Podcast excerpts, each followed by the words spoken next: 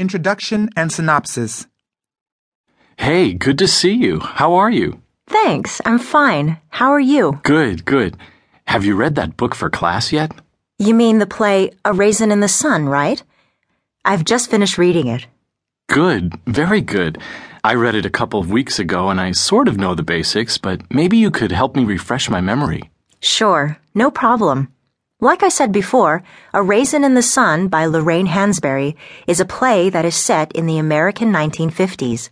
It focuses on an African American working class family. The play begins on a typical weekday morning in the life of the Younger family. Everybody is getting ready for work and school, right? Yep, and they talk about a check which they expect to receive the next day. Oh, yes. The check is from the life insurance of Mr. Younger, the deceased grandfather of the family.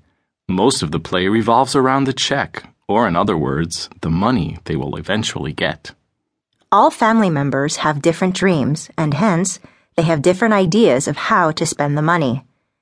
Beneatha, for example, wants to attend medical school. Walter wants to open a liquor store, whereas Mama, the widow, dreams of a house with a garden in a nice suburb. In the course of the play, we get to know the characters and we learn about their struggle in America. Walter, for example, lives in constant fear of unemployment. Ruth, his wife, thinks of abortion because she doesn't know how they can afford another child. They already have Travis and. And all of them have to face racism. I think that racism and the difference between blacks and whites plays a major role in the play, especially when the whole family plans to move in an all white neighborhood. Would you mind going through the play, its characters and themes in a little bit more detail? No, not at all. I think talking about the play together with you is the best exam preparation I can get. I feel the same way. So let's get started. Summary Act 1, Scene 1. The play opens with an alarm clock ringing, and we see Ruth coming on stage waking up her son Travis.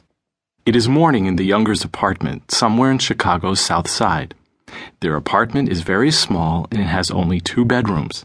The boy has to sleep on the couch in the living room. It's not the living room, it's their living room and their kitchen at the same time, and they only have a single tiny window in the kitchen area. The different pieces of furniture in the room are worn, but not dirty. You're right. Like I said before, Ruth gets up first, wakes Travis, and hushes him into the communal bathroom. She then makes breakfast and talks to her husband.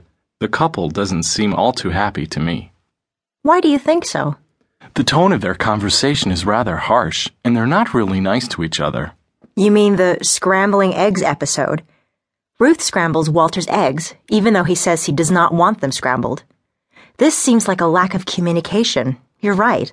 And whatever Walter says, Ruth simply goes, Eat your eggs. I felt the same way. They do not communicate, and when Travis returns, they pretend and put on a smile for him. Next, a check is mentioned, which the family expects to receive the next day. The check for the life insurance of the elder deceased Mr. Younger. When Travis returns from the bathroom and eats his breakfast, he asks his parents for 50 cents for school. Ruth, however, says that they don't have the money, so Travis offers to go and carry groceries after school to earn the money himself. But Ruth doesn't want him to do that. Walter, his father, gives Travis the money, even though they can't spare it. He even gives him 50 cents more to spend on whatever he likes. Why do you think he did that? I thought they can't afford it. Walter gives Travis more money than he actually needs, partially to counter what his wife did.